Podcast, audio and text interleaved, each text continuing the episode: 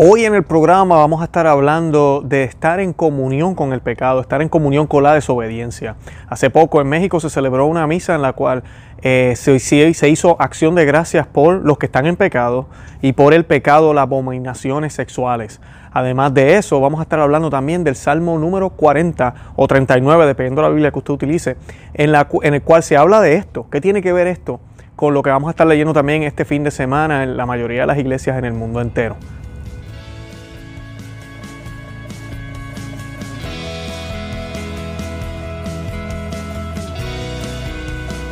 Bienvenidos a Conoce, Ama, Vive tu Fe. Este es el programa donde compartimos el Evangelio y profundizamos en las bellezas y riquezas de nuestra fe católica. Les habla su amigo y hermano Luis Román y quisiera recordarles que no podemos amar lo que no conocemos y que solo vivimos lo que amamos. Esta semana tuvimos eh, la noticia de que el Monseñor Raúl Vera, obispo de Saltillo en México, celebró una misa, acción de gracia por toda la comunidad gay, por todo lo que sea abominable en términos de lo sexual, eh, transexuales, homosexuales, lesbianas, eh, todo ese tipo de eh, corrientes y pecados. Y también la celebró en conjunto con alguien que apoya el derecho a escoger el derecho del aborto. Eso pasó allá en México. Y pues hoy yo quisiera hablarles un poco, ¿verdad?, de lo que hemos venido hablando durante esta semana en algunos de nuestros programas, de la desobediencia. La desobediencia a Cristo, la desobediencia a la iglesia, la verdadera iglesia, la iglesia que existió, que existe y que existirá y que nunca se va a ir. No obedecer, por ejemplo, a este charlatán que está en completa desobediencia con la iglesia católica y más que, más que la iglesia, que también es Cristo, es con Cristo directamente, con Dios. O sea que debemos orar por estos individuos, por estas personas, por este monseñor, por estos sacerdotes, por estos obispos, por todos los religiosos en la iglesia católica, porque si a nosotros nos tienta un demonio tal vez, a ellos los tientan miles, porque el demonio detesta a estos hombres porque han sido consagrados para llevar el sacerdocio. Lamentablemente no lo están haciendo, no todos, estoy hablando en este caso en particular. Vamos a también hablar un poco del Salmo 40 Hoy yo voy a estar enfocándome en dos versículos que lamentablemente no van a ser leídos en ninguna de las eh, misas que se celebren este fin de semana, eh, porque pues en el misal no están incluidos. Esto no significa que la Biblia, la Biblia ha sido cambiada, no me tomen a mal, la Iglesia Católica nos dice que debemos leer la palabra de Dios y la Biblia, las Sagradas Escrituras están completas y siempre lo estarán y son infalibles y es palabra de Dios lo que nos enseña la Iglesia. Pero el misal como tal, si usted se conforma solo con leer las lecturas que se leen a diario en la Santa Misa, los domingos y eso, usted no está leyendo la Biblia realmente, usted simplemente está leyendo un pedazo bien corto de las Sagradas Escrituras, vamos a suponer en un periodo de un año, dos años o tres años. Y hay muchos versículos que no han sido incluidos en, la, en el misal, por la razón que sea. Eso es debatible, muchas personas eh, dicen que es por la agenda que hay detrás. Eh, no quisieron ser eh, puestos en el misal cuando se hizo el cambio en los 60, el misal de Pablo VI, por toda la agenda ecuménica. yo comparto esa opinión también, pero también comparto la opinión de que en algunos casos es porque el mensaje no va con las otras lecturas en ese momento en particular, pero debieron haber sido incluidos en algún momento en el futuro. Y hay versículos que son muy claros en respecto a la homosexualidad, en respecto al infierno, en respecto a otras cosas que, se han quitado completamente. Y hoy pues voy a estar hablando un poco de eso también. Pero antes de comenzar yo quisiera que hiciéramos una oración y nos encomendáramos a la Santísima Virgen para que las palabras que el Señor ponga en mi boca no sean las mías, sean las de Él y para que las cosas que ustedes escuchen de parte mía, ¿verdad? Sea realmente la voz del Señor la que nos esté hablando y nos esté orientando porque aquí me incluyo yo también, yo tengo muchísimo que aprender. Y nada, esto lo hacemos en el nombre del Padre, del Hijo y del Espíritu Santo. Amén. Oh bienaventurada y dulcísima Virgen María, Madre de Dios, toda llena de misericordia, hija del Rey Supremo, Señora de los ángeles, Madre de todos los creyentes, hoy y todos los días de mi vida deposito en el seno de tu misericordia mi cuerpo y mi alma, todas mis acciones, pensamientos, intenciones, deseos, palabras, obras, en una palabra mi vida entera y el fin de mi vida, para que por tu intercesión todo vaya enderezado a mi bien, según la voluntad de tu amado Hijo y Señor nuestro Jesucristo. Y tú seas para mí, oh Santísima Señora mía, consuelo y ayuda contra las asechanzas y lazos del dragón y de todos mis enemigos. Dígnate alcanzarme de tu amable Hijo y Señor nuestro Jesucristo, Gracias para resistir con vigor a las tentaciones del mundo, demonio y carne, y mantener el firme propósito de nunca más pecar, y de perseverar constante en tu servicio y en el de tu Hijo. También te ruego, oh Santísima Señora mía, que me alcances verdadera obediencia y verdadera humildad de corazón, para que me reconozca sinceramente por miserable y frágil pecador, impotente, no solo para practicar una buena obra, sino aún para rechazar los continuos ataques del enemigo, sin la gracia y auxilio de mi Creador y sin el socorro de tus santas preces. Consígueme también, oh dulcísima Señora mía, castidad perpetua de alma y cuerpo, para que con puro corazón y cuerpo casto pueda servirte a ti y a tu Hijo en tu religión. Concédeme pobreza voluntaria, unidad a la paciencia y tranquilidad de espíritu, para sobrellevar los trabajos de mi religión y ocuparme en la salvación propia y de mi prójimo. Alcánzame, oh dulcísima Señora, caridad verdadera, con la cual ame de todo corazón a tu Hijo sacratísimo y Señor nuestro Jesucristo, y después de él a ti sobre todas las cosas, y al prójimo en Dios y para Dios, para que así me alegre con su bien y me contriste con su mal. A ninguno desprecie ni juzgue temerariamente, ni me anteponga a nadie en mi estima propia. Haz, oh Reina del cielo, que junte en mi corazón el temor y el amor de tu Hijo dulcísimo, que le dé continuas gracias por los grandes beneficios que me ha concedido, no por mis méritos, sino movido por su propia voluntad, y que haga pura y sincera confesión y verdadera penitencia por mis pecados, hasta alcanzar perdón y misericordia. Finalmente, te ruego que en, en el último momento de mi vida, tú, única Madre mía, puerta de cielo y abogada de los pecadores, no consientas que yo, indigno siervo tuyo, me desvíe de la santa fe católica. Antes, usando de tu gran piedad y misericordia, me socorras y me defiendas de los malos espíritus, para que, lleno de esperanza en la bendita y gloriosa pasión de tu Hijo y en el valimiento de tu intercesión, consiga de Él, por tu medio, el perdón de mis pecados, y al morir en tu amor y en el amor de tu Hijo, me encamines por el sendero de la salvación y salud eterna. Amén. En el nombre del Padre, del Hijo y del Espíritu Santo. Amén. Santo Tomás de Aquino, ruega por nosotros. Esa hermosa oración fue compuesta por Santo Tomás de Aquino y la quise compartir con ustedes hoy. Creo que es una oración preciosa y nos pone en esa actitud y en esa disposición que debemos tener para el programa de hoy. Bueno, y sin más preámbulos, voy a estar leyendo esta noticia eh, de México y dice lo siguiente, el Monseñor Raúl Vera, obispo de Saltillo, celebró una misa de acción de gracias por un aniversario más de un grupo impulsor de la agenda LGBT, lesbianas, gays, bisexuales y transexuales, acompañado de un conocido promotor del aborto.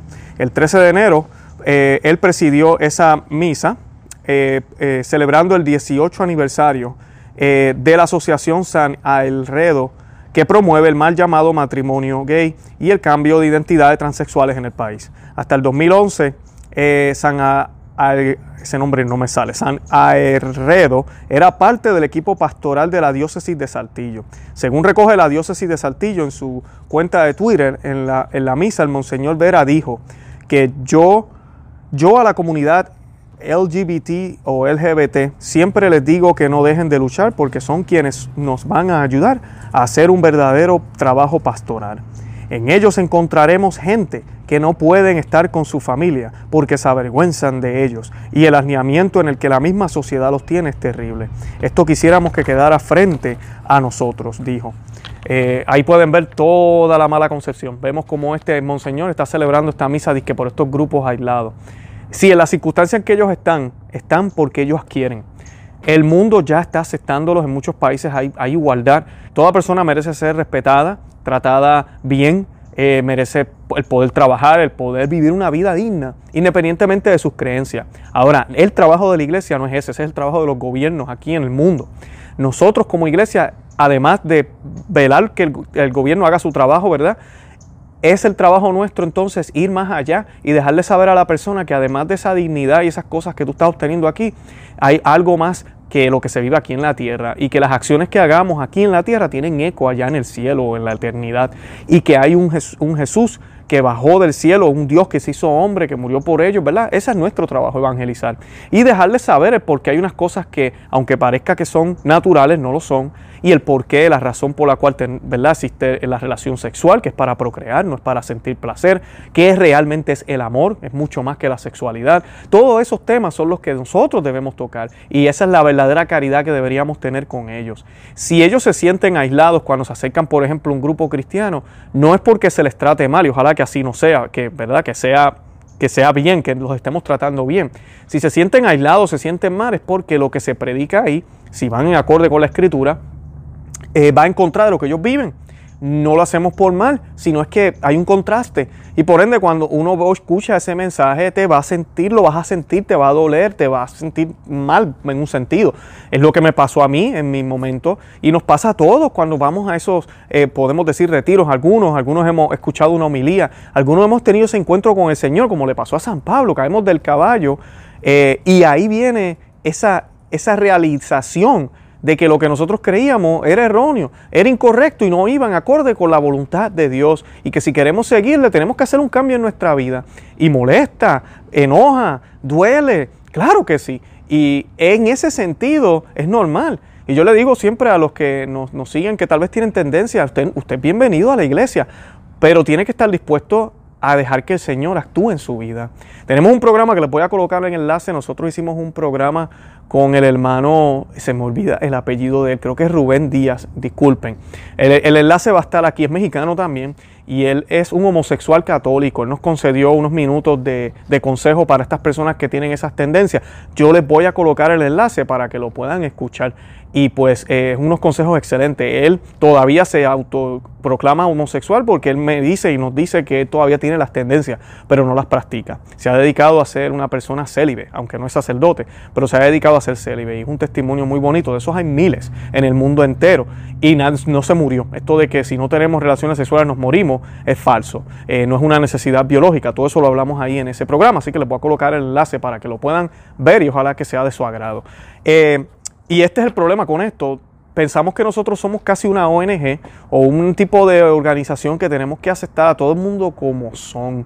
Y esa frase está tan mal eh, vista hoy en día. Sí, Dios nos acepta como somos en términos de nuestras debilidades y nuestras virtudes, de nuestras cosas, de cómo somos en términos de nuestra personalidad, de cómo somos en términos de nuestras circunstancias, de dónde nacimos, qué tenemos, qué no tenemos, qué hemos vivido, todo eso. Pero el Señor quiere hacer de ti un templo. El Señor quiere hacer de ti otro Cristo vivo. El Señor quiere hacer de ti que tú seas como Él, seas un hijo de Dios, que seas hermano en Cristo. Eso es lo que Él quiere y eso requiere cambio, eso requiere eh, consistencia, persistencia, eso requiere sacrificio en algunos casos. Y pues es eso es lo que tenemos que estar dispuestos a hacer. Nuestro Señor le llamaba a eso cruz. Él decía que aquel que no estuviera dispuesto a cargar su cruz no podía ser discípulo de Él. Y eso es lo que tenemos que predicarle a estas personas. Y lamentablemente charlatanes como este, señor Raúl Vera, y los que están con él ahí no lo están haciendo. Le están faltando a la caridad, porque esos individuos que están ahí, que no sé si la misa completamente todos los que asistieron eran de este tipo de tendencia, yo lo dudo, pero los que están ahí merecen escuchar la palabra de Dios como es, para que entonces se le dé la oportunidad de ellos tomar una decisión personal y realmente dejarse llevar por el Señor. Eh, continúo. El diario mexicano La Jornada eh, eh, eh, dijo lo siguiente, Monseñor Vera culpó al Vaticano de ordenarle que desbaratara el grupo. Eso lo publicó el, diario mexicano La Jornada. Junto al Monseñor Vera en el altar se encontraba el fray Julián Cruzalta, fundador en México de Católicas por el Derecho a Decidir, organización internacional que promueve la, legalización del aborto, o sea, con total desobediencia contra lo que la iglesia enseña. También participó el padre Adolfo Huertas Alemán, conocido como Gofo, quien años atrás admitió a la revista mexicana Proceso que sostenía frecuentemente relaciones sexuales y que la existencia o no de Dios le, vale madres, decía él. O sea que miren eso, estos individuos todos aquí celebrando una Eucaristía. Eh, qué triste, ¿no? Y aquí yo no, no vamos a entrar tanto en ese tema, pero sí quiero aclarar algo. No importa lo pecador que sea sacerdote, siempre y cuando siga las rúbricas que la iglesia establece para los sacramentos, estoy hablando también de la Santa Misa, el sacramento es válido. Aquí no se trata de que el sacerdote tiene que ser el santo más santo, porque ninguno de ellos es santo. Ni siquiera el más santito que tal vez nosotros pensamos que es, es santo. Todos, todos cojean de una pata, igual que usted y yo cojeamos. Por eso tenemos que orar por ellos. Eh, el sacramento actúa por sí mismo. Después que, porque no es el sacerdote quien lo hace, es Cristo mismo. El sacerdote es, es es la forma, es parte de ese, de ese sacramento que se puede manifestar. Y así puede haber una persona, por eso es que el sacerdote cuando hace la, consagración dice, este es mi cuerpo, este es mi sangre. No es el cuerpo de él, es el cuerpo de Cristo, está actuando en persona de Cristo. Ahora, si él está en pecados mortales, como estos individuos que apoyan este tipo de eh, movimiento, él se las tendrá que ver con Dios y se las debería ver con la iglesia. Lamentablemente la iglesia no está fiscalizando. Estamos en una iglesia que está dejando hacer lo que sea. Por eso es que yo a veces, los que me, me, siguen por Twitter y me siguen por otros lugares, yo siempre coloco el comentario y Roma en silencio y Roma en silencio, porque el trabajo de Roma es esto mismo. Velar por estos obispos, es velar por estos monseñores, mandarle un comunicado, llamarlos y dejarles saber, acabo de enterarme que esto pasó, está suspendido, no puedes hacer eso. Pero no quieren hacerlo, porque ahora todo es misericordia. Y Francisco el misericordioso no lo va a hacer. Y Bergoglio tampoco, ninguno de ellos lo va a hacer, lamentablemente. Y pues es por eso tenemos que orar, porque necesitamos eso, porque todos necesitamos guía. Todos necesitamos un padre. Y la iglesia es nuestra madre. Cuando en esas sillas se han sentado personas como esta, entonces la iglesia se opaca un poco, ¿verdad? Ella sigue ahí y las enseñanzas siguen ahí y la iglesia no hay quien la destruya. Eso es promesa de Cristo. Pero estos individuos lo que hacen es que eh, atrasan el trabajo. Son piedras de tropiezo, básicamente. Eso es lo que son. Dice, la misa fue también el punto de partida del, del, foro Todas las Voces, Todas las Luchas, transmitido a través de las redes sociales de la diócesis de Saltillo. En un afiche publicado por Católicas por el Derecho a Decidir figuran como organizadores del foro la diócesis de Saltillo, la comunidad de San Alredo y la propia organización promotora del aborto, entre otros. En unos videos publicados por la diócesis de Saltillo, Julián Cruz Alta felicita a la comunidad San Alredo y al obispo y a la diócesis de Saltillo porque una pastoral de diversidad sexual implica un serio compromiso y han sido pioneros en México. Así que total desobediencia, ¿verdad? Es lo que han sido, pero para el mundo esto es completamente aceptable, es bueno, esto es lo que tenía que pasar en la iglesia, eh, qué bueno. ¿okay? Yo quería dejarles saber que el derecho canónico, ¿okay? en el artículo 1 del ministro de la Santísima Eucaristía, numeral 908, dice, está prohibido a los sacerdotes católicos con celebrar la Eucaristía con sacerdotes o ministros de iglesias o comunidades eclesiásticas que no están en comunión plena con la iglesia católica. Y este es el caso del el fray Julián Crozalta, que vestía el hábito a dominico, a pesar de que hace, desde hace más de una década, fue exclaustrado, es decir, separado de la orden de predicadores. O sea que él fue separado, no debería estar ahí, no debería estar haciendo o ejerciendo eh, la Santa Eucaristía con el Monseñor Raúl Vera. Así que esto es total desobediencia de Raúl Vera, de él, eh, de todos ellos. Es muy, muy triste ver esto. Y el salmo de este fin de semana es el Salmo 40, eh, que normalmente ¿verdad? conocemos, en algunas traducciones puede ser que esté en el 39. Y el versículo 5 y 6 son los que yo me voy a enfatizar hoy. Esos dos versículos no se van a leer en la liturgia este domingo y pues hablan sobre, muy parecido a lo que estamos hablando aquí hoy. Eh, el, el, Salmo comienza así, voy a comenzar desde el versículo 2 al versículo 10 que son básicamente lo que se va a leer, excepto que brincan el 5 y el 6 este fin de semana. Y dice, en Yahvé puse toda mi esperanza, Él se inclinó hacia mí y escuchó mi clamor. Me sacó de la fosa fatal del fango cenagoso, asentó mis pies sobre la roca, consolidó mis pasos. Puso en mi boca un canto nuevo, una alabanza a nuestro Dios. Muchos verán y temerán, y en Yahvé tendrán confianza. Aquí vienen los versículos 5 y 6. Dichoso el hombre, aquel en quien Yahvé en que en Yahvé pone su confianza y no se va con los rebeldes o orgullosos que andan tras la mentira. Cuántas maravillas has hecho, Yahvé, Dios mío, que, te, que de designios con nosotros. No hay comparable a ti. Yo quisiera publicarlos, pregonarlos, mas su número excede toda cuenta. Ahí terminan los dos versículos y continúo. Ni sacrificio ni oblación querías, ni pero el oído me ha abierto, no pedías holocaustos ni víctimas. Dije entonces, heme aquí que vengo, se me ha prescrito en el rollo del libro hacer tu voluntad. Oh Dios mío, en tu ley me complazco en el fondo de mi ser. He publicado la justicia en la gran asamblea. Mira, no he contenido mis labios, tú lo sabes, ya ve. Bueno, ese es el salmo que van a estar eh, a compartiendo este fin de semana en la Eucaristía.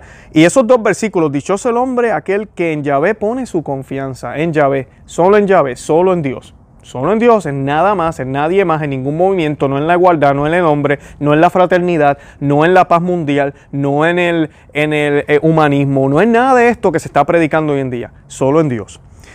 Y no se va con los rebeldes. En algunas traducciones dice orgulloso, en otras dice este, con los pecadores, con los eh, paganos, que no se va con ellos. ¿Y qué vimos en esta noticia? Nos estamos yendo con ellos. Bueno, ese grupo se está yendo con ellos, no toda la iglesia católica. Pero hay, una, hay unos movimientos dentro de la iglesia que son lo que quieren. Que la iglesia entonces tome esta agenda de irse con el mundo. Y en vez de ser guía para el mundo, si no nos adaptamos al mundo. En vez de ser líderes, en vez de guiar, entonces ahora nos vamos a ajustar al mundo. Y no, no se puede. Eh, dice también, ¿cuántas maravillas has hecho, Yahvé, Dios mío, de decirnos con nosotros? Con nosotros, no con el mundo entero, con nosotros. Y eso es una realidad en cada Eucaristía, todos los días en la iglesia, en nuestras vidas como cristianos. El Señor se desborda, hace gracia. Yo no estoy diciendo que el Señor no tiene amor para el mundo entero, Él lo tiene. Pero Él no puede manifestar su gloria plena, sus bendiciones plenas, su misericordia completa si yo no me dejo tocar por Él, si yo no me dejo eh, manejar por Él, si yo no realmente no tengo una conversión, que eso es lo que no se habla hoy en día. Eso es lo que tenemos que hablarle a estas personas, una conversión. Tú eres criatura de Dios, tú eres parte de, de este mundo hermoso que el Señor creó, que ha caído en el pecado. Mira, aquí está la forma de poder salir de ahí y de poder tener una vida feliz aquí, pero conseguir la verdadera felicidad para lo que fuiste creado, creada en el más allá. Eso es lo bonito, es lo que el Señor quiere para ti, para mí para ellos también.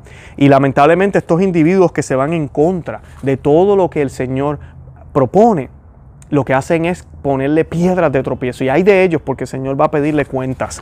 Dice también, ni sacrificio ni, oblación, pero el oído me has abierto. No pedías holocaustos ni víctimas. ¿A qué se refiere esto? Porque muchas personas eh, utilizan estos términos para, para, hablar mal de nosotros los tradicionalistas. Y no me gusta hablar de tradicionalistas ni progresistas. La iglesia es una.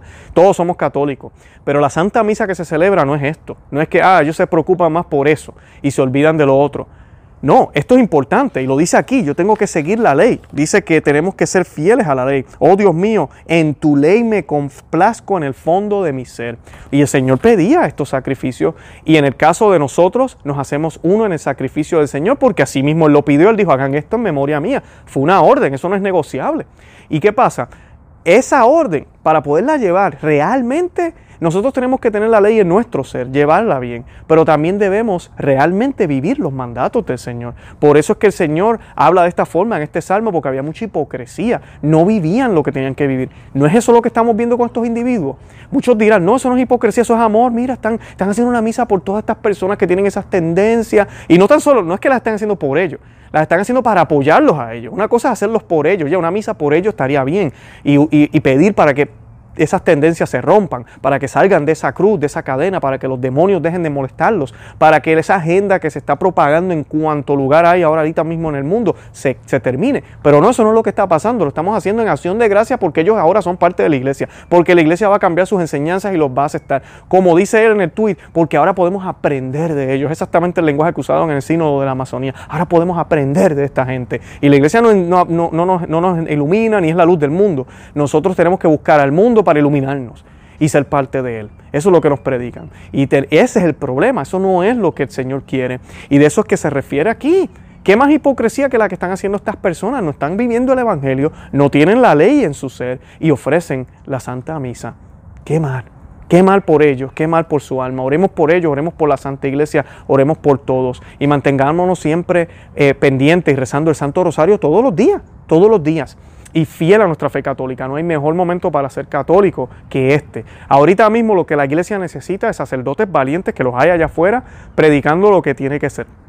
Necesitamos también laicos que vivan con su testimonio, que demuestren con su testimonio, con su vida, con sus palabras, con todo lo que creen, que es ser católico en, en serio, que es ser católico de verdad. La luz y la oscuridad contrastan. Eso es ley y siempre van a contrastar seamos luz del mundo, con nuestras obras y con nuestras vidas. Los invito a que visiten nuestro blog conoceamevivetufe.com, que se suscriban aquí al canal, denle me gusta al video, compártanlo, déjenle saber a otros que existimos, que estamos aquí. También estamos en todos los formatos de podcast y nos encontramos en los medios sociales como Facebook, Instagram y Twitter. Sigan orando por nosotros, yo estaré orando por cada uno de los que se han suscrito al canal y los que nos siguen por todos los medios. De verdad que los amo en el amor de Cristo. Esto es un placer cada vez que me reúno con ustedes a través de este formato. Y nada, Santa María, ora pro nobis.